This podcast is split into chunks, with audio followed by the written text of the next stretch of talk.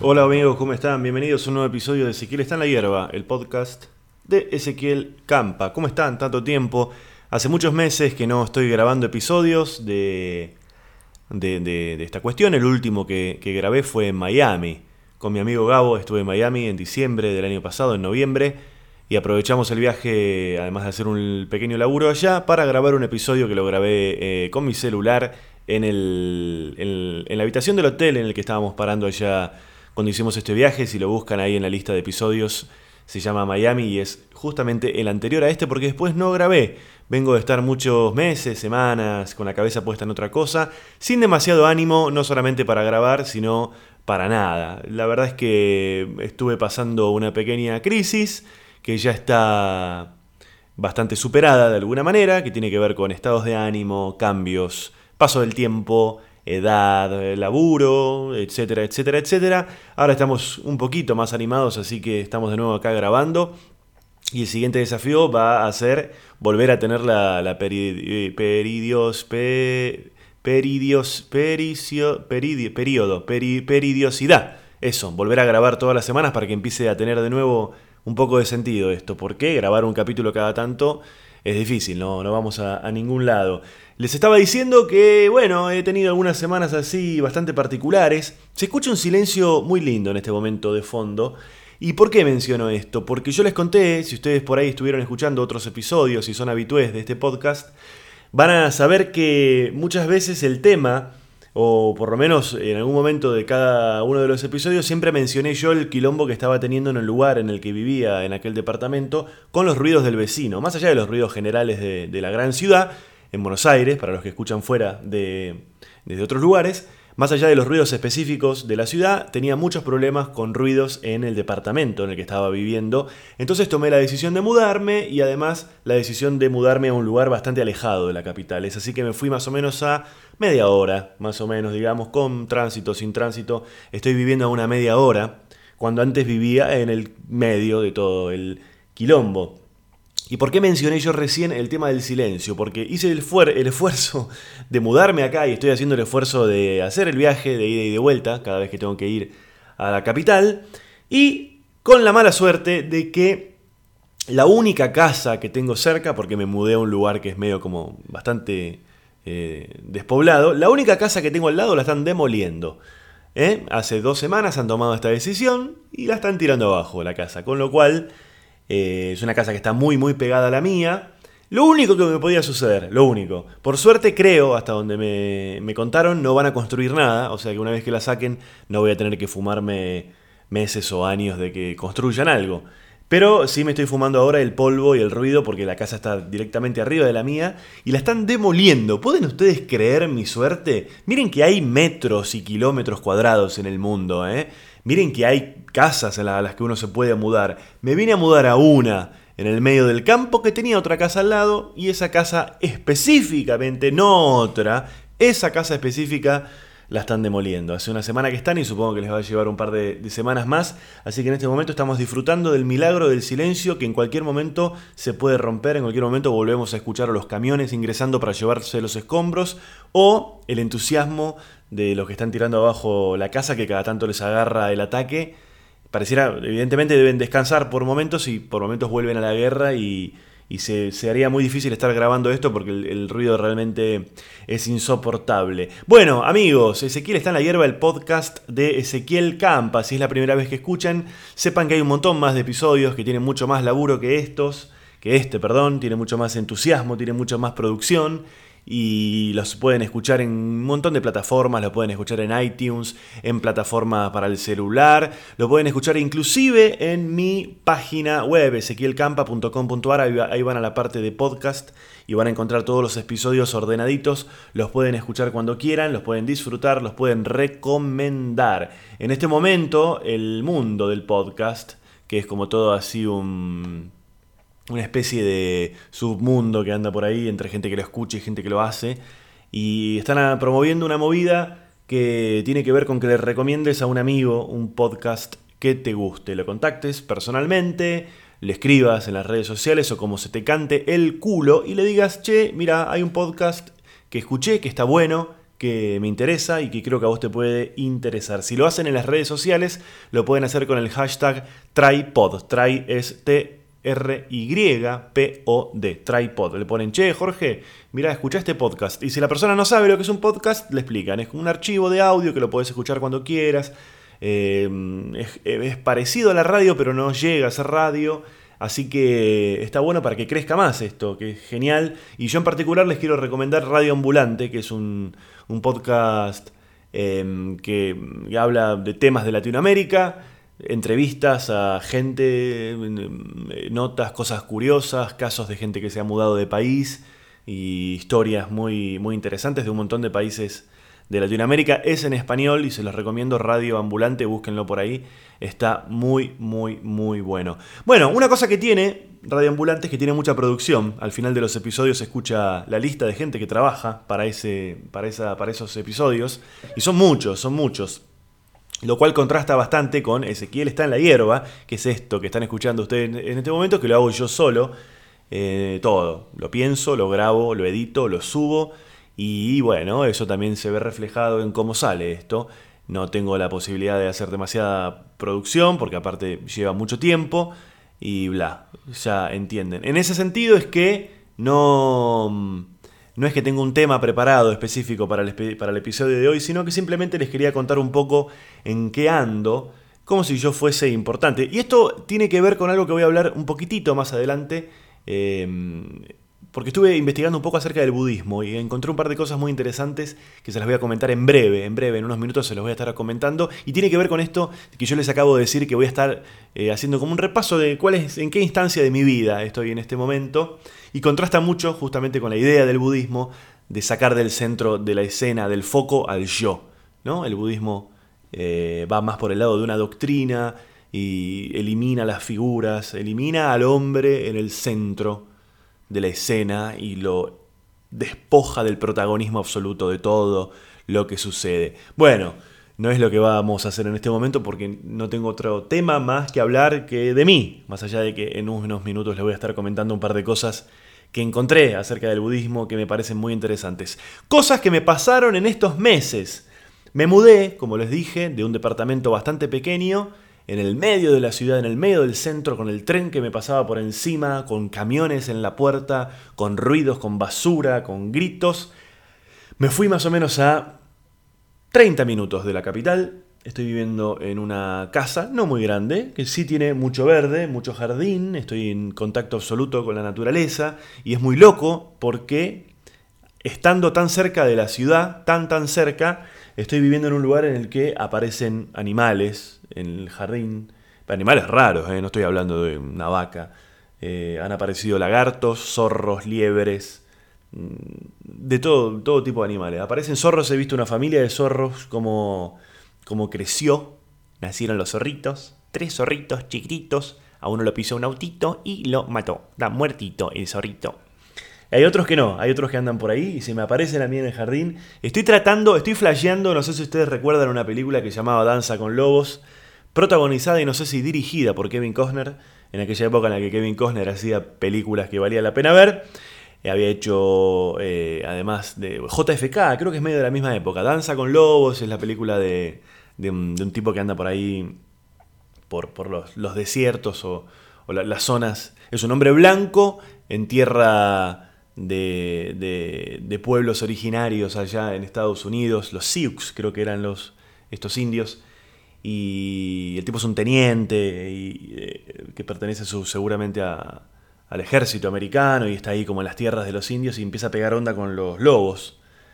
De a poquito, empieza como a, acercarse y termina, bueno, eh, acariciándolos y teniendo toda una relación y bla, bla, y termina bailando con los, ahí el nombre, danza con lobos. Los indios lo ven a este hombre blanco y le ponen, eh, no sé, tatancas, tatancas le dicen a los lobos, danza con lobo, ahí sale la cosa, va, toda esa cuestión. Estoy flasheando eso, así que aparecen los zorros acá en mi casa, les pongo carne, les pongo comida eh, y básicamente se retiran, se van, no sé, son muy miedosos.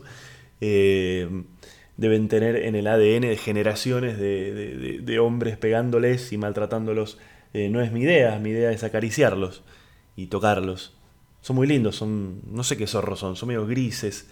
Pero bueno, estoy viviendo acá con el aliciente de lo que les conté recién, que tengo al lado esta obra que la están tirando abajo, toda la casa llena de polvo y de ruido, y camiones que van y vienen, ruidos, olor asado permanente, gente que silba, radios AM y esas cosas. Eh, pero bueno, como también estoy bastante ocupado, de repente no estoy tanto en mi casa, mientras tanto van tirando abajo esta casa de acá al lado. Pasamos a lo que es el tema laboral, el tema laboral, segundo tema. ¿Cómo está el laburo? ¿Cómo está el laburo? Campa. Novedades, amigos, novedades de todo tipo. El año pasado yo grabé un par de series para la Universidad de 3 de febrero, la UNTREF, UNTREF TV. Esos proyectos eran dos. Uno se llamaba Comediante, que es una especie de falso documental acerca de mí, de Ezequiel Campa. De nuevo Ezequiel Campa en el centro de la escena, de nuevo Ezequiel Campa protagonista de todo, absolutamente de todo. Es una serie bastante entretenida, la pueden encontrar. Todo esto que yo les cuento lo encuentran, ponen un 3TV, un 3 es UN3TV, el número 3. U de Úrsula, N de Néstor, 3, el número 3, TV. Ahí encuentran la página de la Universidad 3 de Febrero, hay un montón de series. Eh, bueno, Comediante era una serie esta que eh, habíamos puesto el foco en una supuesta etapa de mi vida en la que había perdido la creatividad.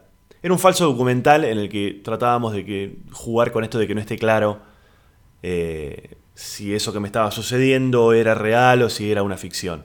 mírenla, ya hace varios meses que está por ahí, se llama Comediante y estas semanas hay unas charlas en, un festival de series web en las que voy a estar hablando al respecto. Y la otra, que es así, se estrenó hace muy poco, para los que por ahí no están escuchando esto, o como esto se escucha en cualquier momento, no es en vivo, estoy grabando esto hoy, miércoles 22 de marzo de 2017. Hace muy poco se estrenó, les decía, la otra serie que hicimos con Jasmine Stewart, también para la UN3, también está ahí en un3tv.com, y se llama Depto. Depto en Argentina, no sé si en otros países.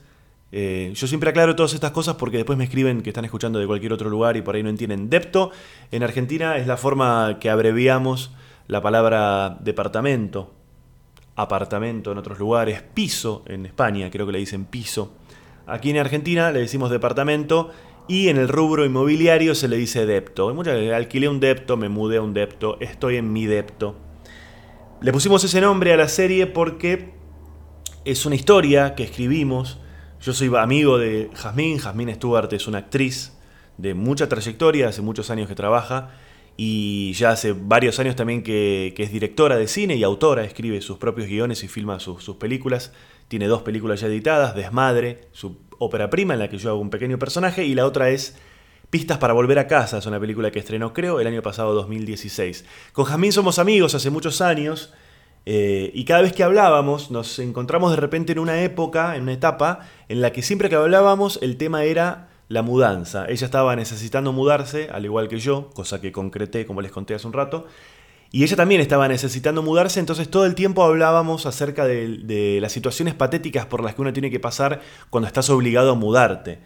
Eh, desde engaños por parte de las inmobiliarias, fotos de una propiedad que después vas a ver y la foto no tiene nada que ver con la propiedad real, problemas con, eh, o sea, mudanzas que estaban casi eh, concretadas y a último momento por alguna razón no se concretan. Bueno, acerca de todo eso hablábamos con Jazmín en una etapa de nuestras vidas cada vez que hablábamos por teléfono y en un momento dijimos, che, ¿por qué no empezamos a escribir algo alrededor de esto, alrededor de un personaje que está en ese momento de la vida en el que necesitas mudarte? Te echaron del lugar en el que estás viviendo, te pusieron una fecha límite, tenés que irte y salís a buscar algo condicionado por la falta de dinero, condicionado por el apuro. Ahí se escuchan un poco los ruidos de fondo. Fa. Bueno, efectos especiales en eh, Ezequiel está en la hierba. Como les decía, empezamos a escribir con Jazmín sin saber en qué iba a terminar esto.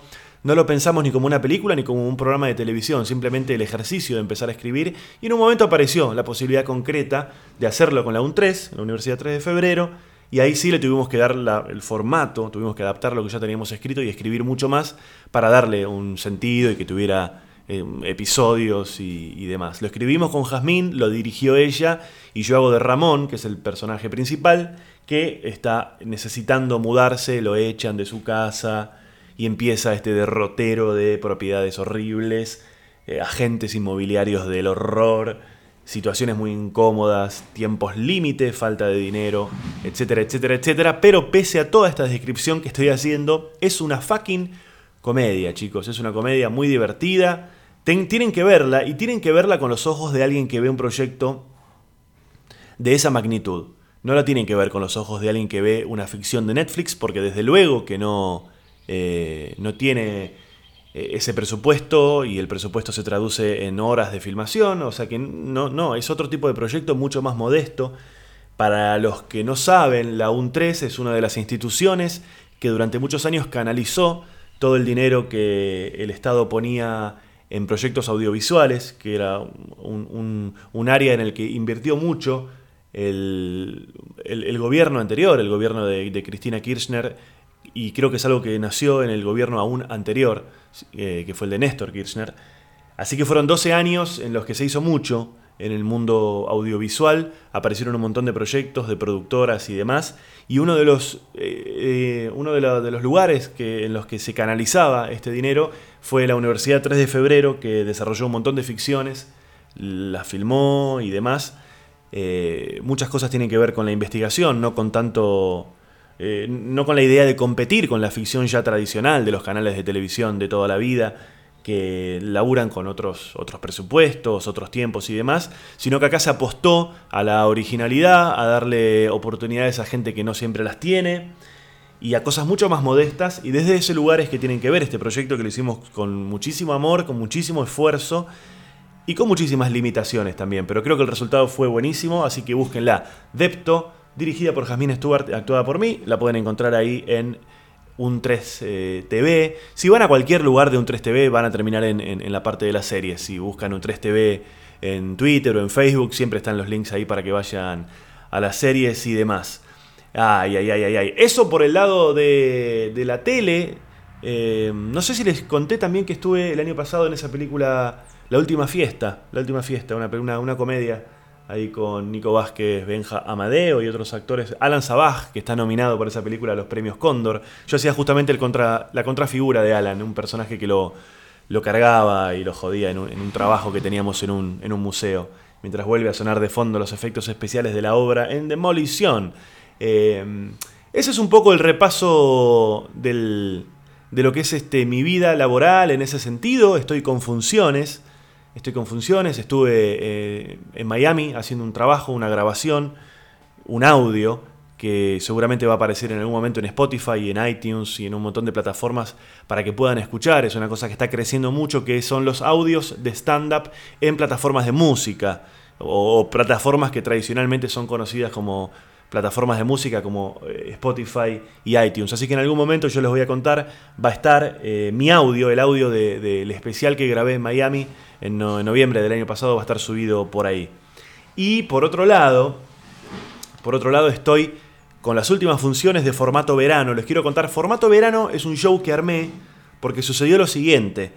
Yo tenía un plan con respecto a mi stand-up que era el siguiente. Yo estaba trabajando en un teatro que se llama Belma Café en Palermo y mi idea era terminar con el show que yo venía haciendo y en abril de este año estrenar el nuevo show. La cuestión es que en diciembre del año pasado el Belma cerró definitivamente, o sea, nos quedamos sin sala, nos quedamos sin teatro. Entonces me tuve que pasar a otro teatro, pero no me quise pasar con el mismo show.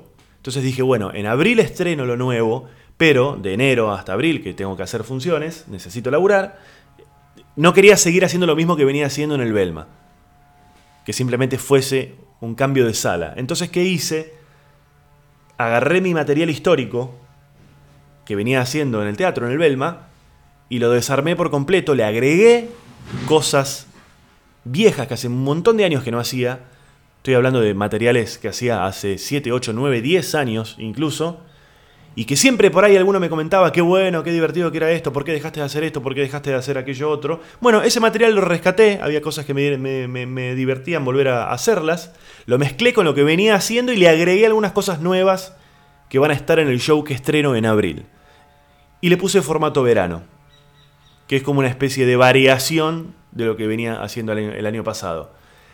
Queda una sola función de formato verano, que es pasado mañana, viernes 24, en Siranush. Las entradas están en entrada1.com. y en la boletería del teatro que es Armenia 1353. Después viene una pequeña pausa de un par de semanas en las que creo que voy a estar con muy pocas funciones, porque sí se viene el estreno de mi nuevo show que se va a llamar, que se llama, porque ya lo tenemos ahí armado, Jugo y Confusión. En algún momento les voy a explicar por qué este nombre, Jugo y Confusión, material totalmente nuevo, ahí sí que no hay nada anterior, ni un refrito, ni nada. Es todo absolutamente nuevo, todo absolutamente a estrenar. Jugo y Confusión, creo que el estreno es el 8 de abril, también en Siranush, la misma sala en la que voy a estar haciendo la última función de formato verano. Todavía no están las entradas a la venta, pero estén atentos, en algún momento aparece. Jugo y Confusión, Ezequiel Campa, todo, absolutamente todo, todo, todo nuevo. Bien amigos, y bueno amigos, tuve que hacer una pequeña pausa, por acá ya estamos con la segunda parte de Ezequiel está en la hierba, el podcast de Ezequiel Campa. Les había comentado hace un rato que les iba a estar comentando un par de cosas acerca del budismo. ¿eh? El budismo, eh, una disciplina, una doctrina, una religión, depende cómo uno lo quiera ver, a la que estoy de a poco acercándome. ¿eh? No flasheen que ya soy budista ni nada por el estilo, pero me llamó mucho la atención que el otro día, hace un tiempo, alguien me comentó que el budismo no es una religión, sino que es más una doctrina, y eso me gustó muchísimo, yo que estoy tan en contra de muchas cosas de las religiones, me gustó mucho esto de que sea... ¿Miau? ¿Qué querés? Bueno, Goneta quiere salir, la gata quiere salir, es una costumbre que venimos arrastrando hace, varios episodios también, cuando la ventana está cerrada, quiere salir, cuando la ventana está abierta, anda, anda, dale, anda, dale, salí. Eh, acá estoy de nuevo. Sí, eso. Les decía, me comentaron que el budismo no es una religión, sino que es una doctrina. Y aún los que lo toman como una religión tienen una visión muy interesante. Voy a comentarles esto. Dos o tres cosas que me interesan muchísimo del budismo. La primera, número uno, el budismo. Los budistas no se preocupan, como sí lo hacen otras religiones, por la cuestión histórica de la religión. Es decir, no ocupan su tiempo en estudiar a Buda como persona, dónde vivió, cómo vivió, eh, qué comía, qué hacía, sino que lo que importa es la doctrina. No importa el Buda histórico, porque, porque esa es una de las bases de la... Upa, están tirando una casa abajo, me parece. ¿Cuál será? ¿La del lado de la mía? Sí, sí. No, porque les decía esto. En el budismo, no es importante la figura de Buda, sino que lo importante es lo que Buda predicó, la doctrina, que es un tema muy complejo y muy profundo, que yo aún no puedo eh, decir nada, porque no, pero sí puedo comentarles esto. Por ejemplo, ¿saben ustedes que en muchas ceremonias budistas se hacen figuras de Buda en madera y mientras ocurre la ceremonia, esas figuras de madera se arrojan al fuego para destruirlas, para reforzar esta idea de que, no, de que Buda no importa? Lo que importa son los preceptos, la doctrina, no el hombre en el centro de escena, ahí, y ensalzándolo y creando cierta mística. No, no, no. Lo que digo, no lo que soy. Muy, muy interesante. Otra cosa del budismo muy interesante es que eh, del budismo viene este eh, concepto del karma. El karma significa que lo que nosotros somos en esta vida es consecuencia de lo que hicimos en vidas anteriores. A diferencia del catolicismo, que por ahí te dice que tus actos van a condicionar si vos en el futuro irás al paraíso o al infierno el día que te mueras, en el budismo eh, también manejan el tema de, la culpa y de condicionarte, pero de otra manera. Eh, si haces cagadas en esta vida, las vas a padecer en vidas siguientes. El famoso karma, ¿no? Está bastante de moda decir, cuando alguien está haciendo las cosas mal, decir, usa, ¿sabes el karma? ¿Qué es eso? ¿Sabes qué karma que es maltratar a la gente? ¿Sabes este tipo cuando tenga que pagar por eso? Pero lo que no todos tienen en claro es que cuando se habla de karma en el budismo no se habla del karma de la misma vida que uno está viviendo, sino de la vida futura. Lo que yo hago en mi vida va a condicionar mi próxima reencarnación y lo que hice en mis vidas anteriores condiciona lo que me sucede a mí en esta vida que estoy viviendo es la consecuencia de lo que hice bien o mal en mis vidas anteriores. O sea, siempre las religiones hablan del futuro, de cuándo pagarás, ¿no? Nunca, nunca es hoy que uno paga, sino que siempre pagas en el futuro. Y en este sentido hay una cosa muy interesante. Les recomiendo que escuchen a Borges. Hay una, hay una charla de Borges en la que sobrevuela el budismo y marca un par de puntos muy interesantes que también está en un podcast. Búsquenlo por ahí, Borges, budismo, y les va a aparecer. Es una charla de como una hora, una conferencia que dio eh, hace muchos años, creo que, creo que incluso era la década del 70 todavía. Y está, se escucha perfecto, está buenísima. Y una de las cosas que, que, explica Borges ahí es que en esta idea de karma, eh, y esto es muy interesante, cuando en el budismo uno se... Por ejemplo, un budista se cruza con una persona que la está pasando mal por alguna razón. Vamos a decirlo muy simple un budista se cruza con un mendigo que le pide ayuda, el budista no lo ayuda, porque considera que si ese tipo es un mendigo es porque está pagando por lo que hizo en vidas anteriores. Entonces si lo ayuda, le está acortando la posibilidad de sanar, la posibilidad de pagar por lo que hizo y eventualmente alcanzar el nirvana, que es como este estado superior que aparece en el, en el, en el budismo. Es muy cruel, ¿eh? Fíjense ustedes. No ayudarlo porque al ayudarlo lo, no le estás permitiendo de alguna manera pagar por lo que hizo. Muy cruel. Eh, si alguno de ustedes por ahí anda por la calle y alguien le pide una moneda o una ayuda, pueden agarrarse de esto para decirle, no, no, no, no te voy a ayudar. No, no, no. ¿No tenés dinero? Bueno, algo habrás hecho. Andás a ver lo que hiciste en tus vidas anteriores. ¿eh? ¿Tener dinero te suena? ¿No tenerlo? ¿Te suena? ¿Alimentarte? ¿Te suena? Eh, ¿Qué sé yo? Cosas raras. Es este... Me llamó mucho la atención. No sé. Eh, se habla de karma. muchos hablan de suerte. ¿Saben que Napoleón le preguntaba a sus generales si eran personas de suerte? Tenía muy en cuenta la suerte. Pocas veces creo haber tenido buena suerte en mi vida. Buena suerte. Esas cosas que uno dice, ¡pa! ¡Qué buena suerte! Por lo general, no sé. ¿Qué sé yo? Bueno, amigos, nada más. Cositas que les he contado. Ezequiel está en la hierba, el podcast de Ezequiel Campa llega a su final. Hago un breve repaso y ya los dejo tranquilos. Este viernes 24 de marzo, la última función de formato verano. Sara Siranush, entradas en entrada1.com y en la boletería Armenia 1353. Después viene el estreno de Jugo y Confusión, eso va a ser el 8 de abril. Todavía no están las entradas, así que relájense, no se desesperen y vean por ahí, busquen Depto y busquen Comediante las series que hice para la UNTREF. Espero eh, que no pase tanto tiempo hasta el siguiente episodio, los quiero mucho, escríbanme, salúdenme, díganme de qué quieren que les hable y seguramente voy a estar complaciéndolos. De nuevo, muchas gracias. Le voy a abrir la puerta. Boneta, ¿qué crees, Boneta? A ver. Ah, ¿Adentro querés? ¿Qué querés? Vamos, adentro, dale. Está lloviendo, dale, adentro, vamos.